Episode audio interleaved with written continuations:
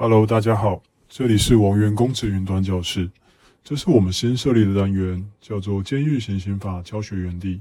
我们每周都会上一部新的影片，以章节作为分类，利用短短几十分钟的时间，快速带大家浏览新监狱行刑法的重点。那修法至今也超过一年了，许多的细则跟法令规定也日渐完备。因此，对于一些尚未更新的书籍，以及缺乏最新资讯，甚至是实务经验，都会收录在本次的影片之中，一一带给大家。那我们开始吧。哦，对了，提醒大家，本影片重点都会上红字，方便考生做笔记，还请大家特别注意哦。在正式影片开始之前，麻烦大家帮我们按下影片下方的赞，以及点击订阅按钮，加开启小铃铛，才不会错过新片上片通知哦。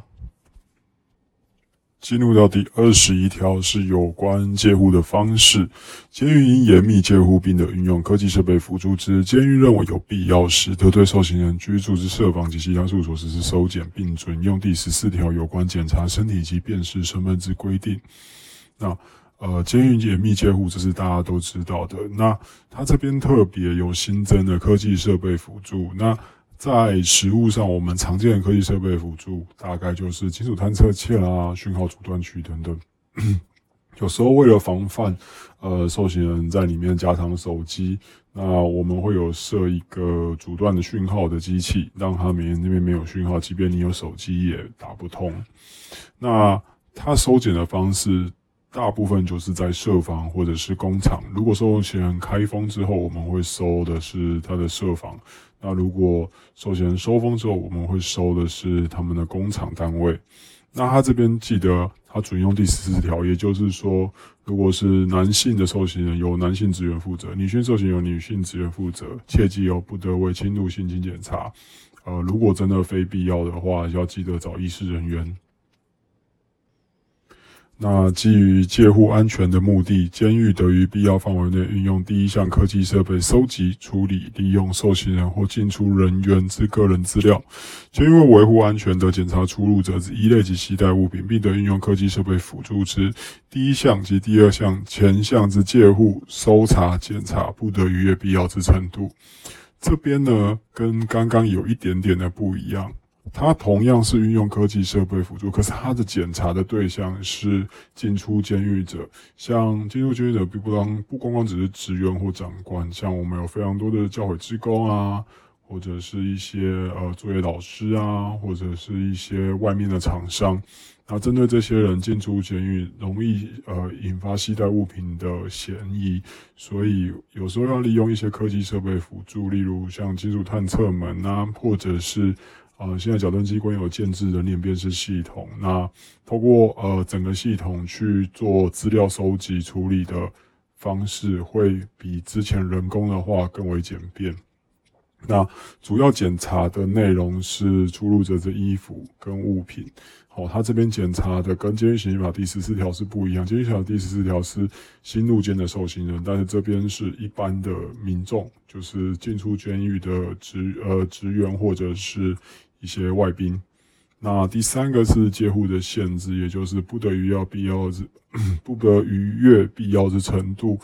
那检查归检查，但是不可以呃太过于超过，例如说女生呃男生去检查女生的身体部位等等之类的，或者是呃太过于偏激的检查方式，这些都不太好。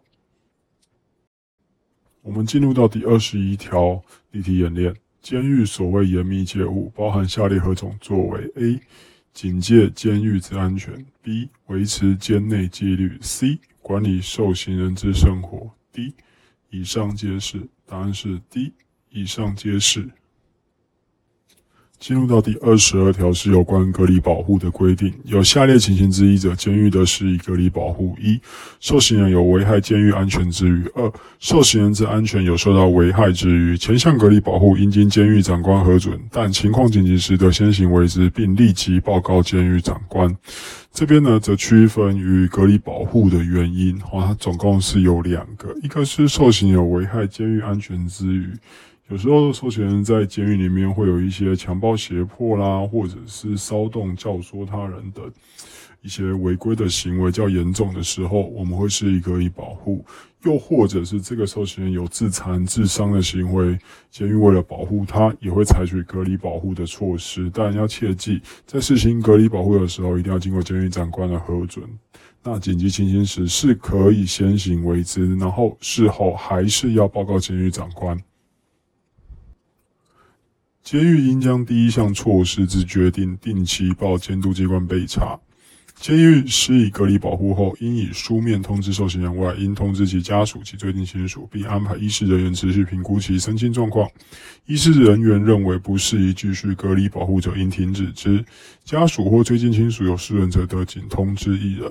好，这边是一些隔离保护事后的处置措施。首先是记得要定期呃。回报给监督机关，也就是矫正署。那通常都是每一个月会将，呃，这个月有隔离保护的件数哈，回报给矫正署作为一个备查。那你在施以隔离保护后，切记一定要以书面通知两个人，一个是受刑人本人，另外一个是他的家属或接近亲属。那同时适用隔离保护的时候，呃，监狱的卫生科也会派人前往哦，查看他的身心状况。如果认为有不适宜的时候，就会立即停止。好，这边是应停止，所以是如果只要认为不适宜，就可以立马停止。那关于刚刚通知的时候，通知家属的部分，哦，因为受刑人亲属可能不会只有一个，有爸爸妈妈、哥哥姐姐啊、兄弟姐妹等等的。那其实只要有通知到一个人就可以了。那关于第一项的隔离保护不得逾越必要之程度，以原因消灭时应即解除，而且最长的时间不得超过十五天。这边是对于一个隔离保护的限制，简单讲就是呃要注意到比例原则。那隔离的日数最长不可以超过十五天，好，这是限制。进入到本题的例题演练，监狱刑刑法关于实施隔离保护之规定，最长不得逾期日：A 七日，B 十四日，C 十五日，D 十六日。答案是 C 十五日。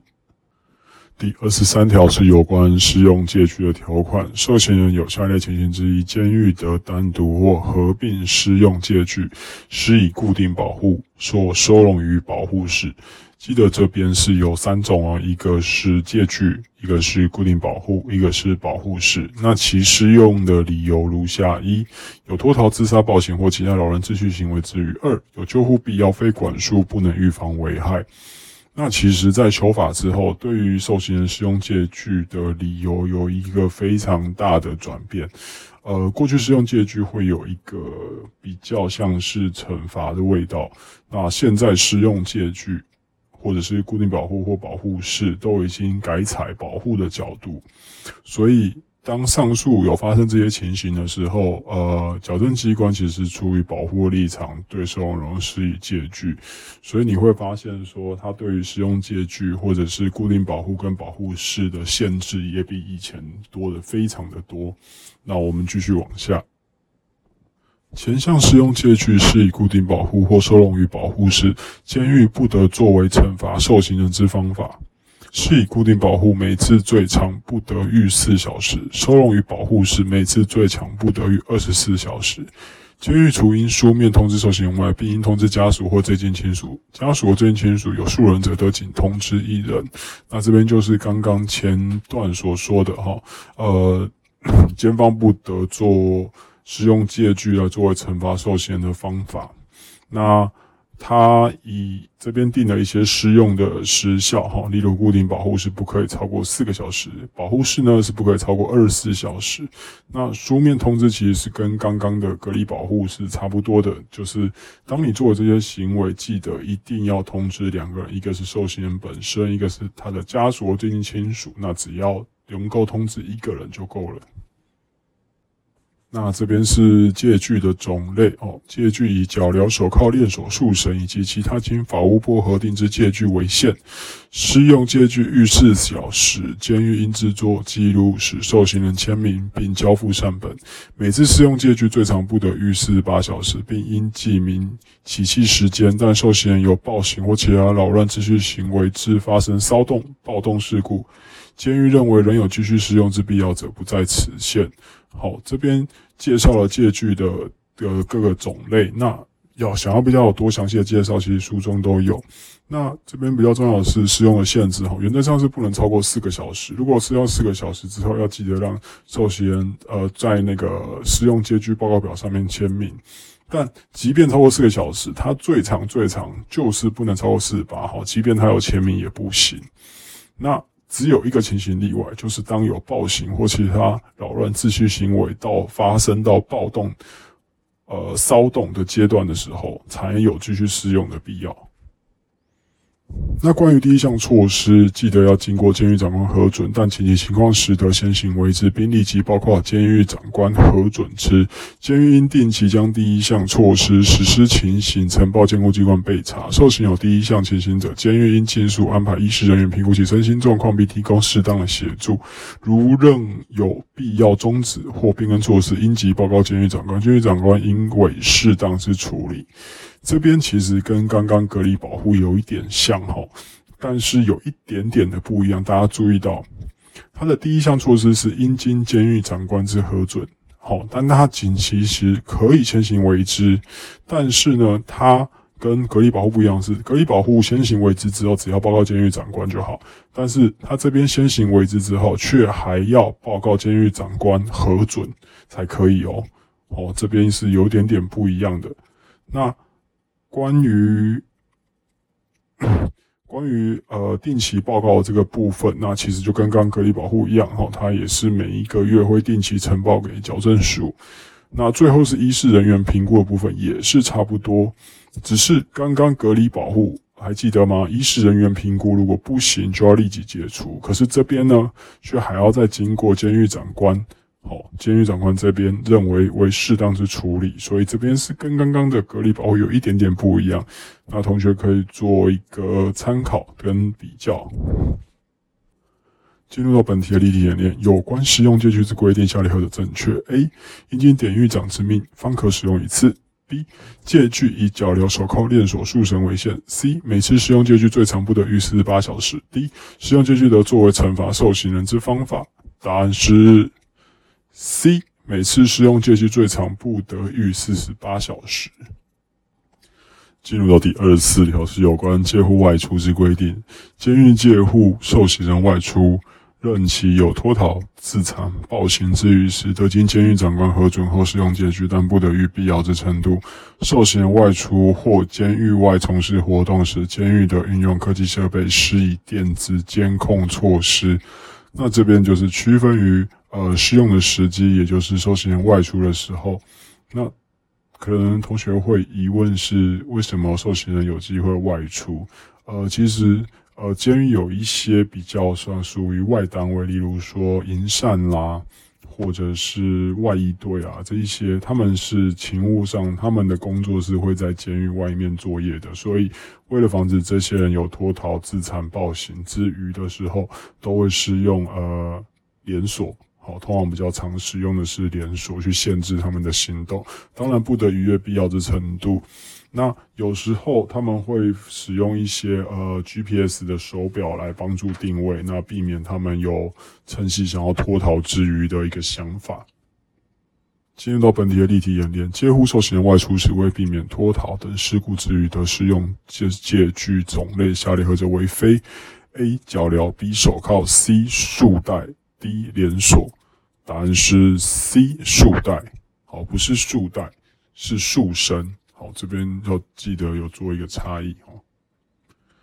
第二十五条是有关于警械适用的规定，有下列情形之一，监狱人员的使用法务部核定之棍、刀、枪及其他器械为必要之处置：一、受刑人对于他人生命、身体自由为强暴、胁迫，或有事实足认为强暴、胁迫时；二、受刑人持有足供施强暴、胁迫之物，皆命其放弃而不遵从时；三、受刑人有聚众骚动或有其他扰乱秩序行为，经命其停止而不遵从时；四、受刑有脱逃或图谋脱逃不服制止时；无、监狱之装备设施遭劫夺破坏或有事实足认有受危害之余时。好，那主要是这五个啊，五个适用警械的一个呃原因。那特别要注意的是，在最后他有说，监狱人员使用警械以自己或他人生命遭受紧急危害为限，且不得于必要之程度。后又再次强调了，要注意比例原则。那这边也是帮大家准备了一个口诀，那分别是呃这五个这五个条项，好，它的口诀是强迫乱脱时，好，就是方不方便 方便大家背诵。那大概跟大家呃。讲解一下哈，有关这五点的部分。受刑人对于他人生命、身体为自由为强暴、胁迫等等，哈，这些都蛮常见的，就是所谓的暴力行为啦、违规行为等等。那第二点是，受刑人持有足公司强暴、胁迫职务，例如说拿一些工业酒精啊，或者是辣椒水啊，或者是等等之类的，只要呃有可能对呃职员。做性命上的危害的时候，这些都算。第三个是受刑人聚众骚动或扰乱秩序行为之时，哦，监狱比较常见的骚动是，例如摇房、哦闹房等等之类的。好，这些如果说引发这些骚动，我们没有办法制止的时候，就是警械适用的时机。第四个是受刑人脱逃，好，这不用说，脱逃一定是适用警械，因为你你不用警械，你要怎么抓他回来呢？第五个。监狱之装备设施遭劫夺破坏，好，这边呢，大家可以回想到啊，当年的大寮监狱事件的时候，好，如果当时监狱的装备都已经被抢走了，那如果还认为不能使用警械的话，那还真不知道要怎么样把这些东西夺回来。进入到本题的例题演练，关于监狱人员使用法务部核定之棍、刀、枪及其他器械之规定，下列何者错误？A. 受刑人对于他人生命、身体自由有事实足认为僵尸强暴胁迫时；B. 受刑人持有足供施强暴胁迫之物之命其放弃，立即遵从时；C. 监狱之装备设施遭劫夺破坏，有事实足认有受到危害之余时；D. 受刑人脱逃或图谋脱逃不服制止时。答案是。B 受刑人持有足公司强暴胁迫之之命其放弃而立即遵从时，进入到第二十六题的事变处置。监狱有重大特殊情形，为加强安全戒备及受刑人之戒护，必要时得请求稽查机关及相关机关协助。那这一条的处置时机是所谓的重大特殊情形，例如大家还记得前几年的大寮监狱事件吗？那个时候。矫正机关就委托警察机关前来协助戒护，甚至是攻坚。那他最重要的目的，其实就是为了加强安全戒备及受刑人的戒护啦。那呃，请求的机关不光光只有警察机关，军人也是可以请求的。好，所以这边要特别注意一下。那遇有天灾事变，为防护监狱设施及受刑安全时，都由受刑人分任灾害工作。有时候我们难免会遇到一些天灾啊，例如说地震啊、火灾、水灾等等之类的。这个时候，监狱可以呃将受刑人呃区分工作，然后进行灾害防治。好，那主要也是为了防护监狱的设施以及受刑人本身的安全。进入到本题的例题演练，有关监狱发生天灾事变时，以下处置方式何者有误？A. 为防止天灾事变灾情扩大，有必要时得请求军人与警察协助。B. 天灾事变发生时，即依照平时所定的应变计划实施应变措施。C. 天灾事变发生时，应由受刑人分任灾害防灾工作。D. 天灾事变如灾情严重，基于紧急避难之考量，应立即让受刑人与监狱管理人员自行逃生，待灾情平复后立即回监报道。答案是 C。现在事变发生时，应由受刑人分任灾害工作。进入到第二十七条是所谓的暂行释放，遇有天灾事变，在监狱内无法防避时，得将受刑人护送于相当处所；不及护送时，得暂行释放。前项暂行释放之受刑人，由离监时起限四十八小时内至该监或检察机关报到，其按时报到者，在外时间予以计算刑期；借其不报到者，以脱逃论罪。这一条主要是在说明说，如果受刑人在监狱内无法获得一个适当的安置的时候，那只能释放。但是它的释放是有限制的，哈，必须要在四十八小时之内，而且其报道的方式不是只有回监报道，它也可以向警察机关报道。但如果有呃在法定时间内报道的时候，他们在外的时间全部都算入刑期之内。那如果不报道，不但算不算刑期，而且还会以刑法第一百六十一条的脱逃罪论处。进入到本题的例题演练：监狱有天灾事变，在监内无法防避时，得护送于相当处所；不及护送时，得暂行释放。暂行释放的时间，下列何者正确？A. 暂行释放由离监时起限二十四小时；B. 暂行释放由离监时起限三十六小时；C.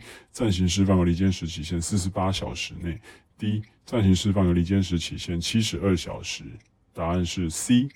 暂行释放由离监时起限四十八小时内，必须要回监。进入到第二十八条，反家探视，受刑人之祖父母、父母、配偶之父母、配偶、子女或兄弟姐妹丧亡时，得经监狱长官核准借户返家探视，并于二十四小时内回监其在外期间予以计算刑期。受刑人因重大或特殊事故有返家探视之必要者，经报请监督机关核准后，准用前项之规定。哦，这边是有关返家探视的相关规定。那其返家探视的时机就是区分为两种，一个是家属亲属伤亡，跟所谓的重大特殊事故。那返家的时限呢，都一样，都是离监时期二十四小时内。但这边在核准单位上是有点不太一样的哈。如果是家属或亲属，只要监狱长官核准就好。但是如果是因为重大特殊事故，就要必须要报请呃呃 监督机关，也就是矫正署核准。注意一下这里的差异。进入到本题的例题演练，关于受刑人返家奔丧之相关规定，下列何者错误？A. 以祖父母、父母、配偶之父母、配偶、子女或兄弟姐妹伤亡时为限。B. 返家奔丧应报起监狱长官核准后返家探视。C. 返家奔丧应于二十小时内回监及在外时间予以计算刑期。D. 奔丧时间无论如何皆予以计算刑期。答案是 D。好，奔丧期间无论如何皆予以计算刑期。好，这是不对的。第二十九条是有关日间外出的规定，哈，由于这个法条它涉及的层面非常广，所以呃这边区分了非常多章的呃内容来跟大家做讲述。首先是受刑人在监执行于三月行动善良，得报请监督机关核准于其一定期间内外出，但受刑人有不适宜外出之情事者，不在此限。首先，他会具有最基本的外出条件，就是在监执行要超过三个月，而且形状善良。那这边有说，就是不适宜外出之情事呢，它其实是规定在受刑人外出的办法里面。那这边特别列出来哈，总共有五项不得外出的要件。第一个，因撤销假释入监服刑；二，犯刑法脱逃之罪；三，犯毒品危害防治条例之罪；四，犯刑法九十一条之一第一项所列之罪。五犯家庭暴力防治法中家庭暴力罪与违反保护令罪。好，这边也是带给大家一个口诀：策法独行加，策法独行加。好，那提供给大家做一个背诵的参考。受刑外出期间违反外出。应遵守规定或发现有不符合第五项所定办法有关资格条件之规定者，得变更或取消其外出之核准。好，这边也是帮大家列出来外出应遵守的规定。好，总共有六项：一、不得有违反法令之行为；二、未经监狱许可，不得从事与其外出不服之活动。三、应主动与监狱保持联系，不得无故失联。四、不得对被害人、告诉人、告发人、证人或其他利害关系人实施危害、恐吓、骚扰、跟踪、纠缠或其他不法之行为。五、不得违反外出目的之处所所规定之相关事项。六、其他基监狱应遵守之事项。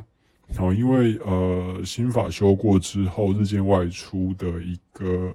政策也大型的被推广，所以现在蛮多日间外出的商人，所以必须要订定这一些规定，否则的话会没有一个规范在内。那这边一样提供口诀给大家做背诵：违法违外不法反他，违外不法反他。好，总共是六项。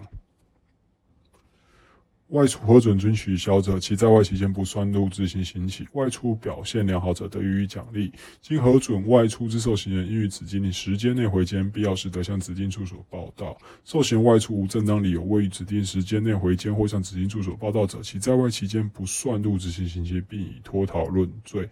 这边其实长得有点像刚刚的暂行释放。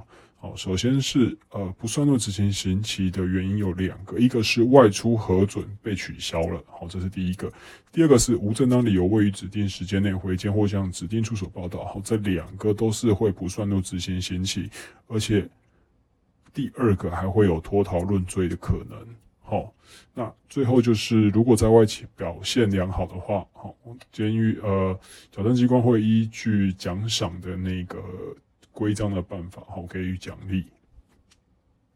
进到本题的例题演练，下列关于受刑人日间外出之规定，下列何者错误？A. 受刑人在监执行日三月。B. 在监行动三年无不适宜外出之请示者。C. 外出核准经取消者，在外期间不算入执行刑期。D. 受刑外出有正当理由未于指定时间内回监或向指定处所报到者，以脱逃论罪。答案是 D. 受刑外出。是无正当理由未于指定时间内回监，好，这边是错误的。第三十条是有关借户外出的规定，监狱的遴选具有特殊才艺、技能之受刑人，得征得其同意后，报请监督机关核准，借户外出参加公益活动、艺文展演、技职检定、才艺竞赛，或有其他有助于教化之活动。好，这边区分为总共是外出的资格，好，分别是具有特殊才艺。或者是具有特殊技能的受刑人，那这些活动呢，通通都是在借户规范的范围内，所以即便外出一样是算入刑期的。那外出活动的种类有公益活动啦、艺文活动啦、技职检定、才艺竞赛，好等等有助于教化之活动。像矫正机关呃前几年蛮推行的啊，譬如说川剧变脸啦，或者是张坚的幽人神鼓等等，这些都是蛮有名的。进入到本题的例题演练，监狱的遴选具有特殊才艺或技能之受刑人外出参加活动，下列叙述何者错误？A. 无需征得受刑人同意。B. 参与有助于教化译文活动。C. 全程需由监狱人员监护。D. 需经监督机关核准。答案是 A. 无需征得受刑人同意后，这个才艺活动还是要受刑人是自愿参加为原则哦，好，不能用强迫的。好了，那这一章节到这边就结束喽。那谢谢大家的收看。那如果还喜欢这个影片的话，麻烦大家帮我们多多按赞以及订阅。那每周我们会固定上片。那如果有最新的考勤资讯以及考题分析，我们也会额外的新增。那就到这边喽，谢谢大家。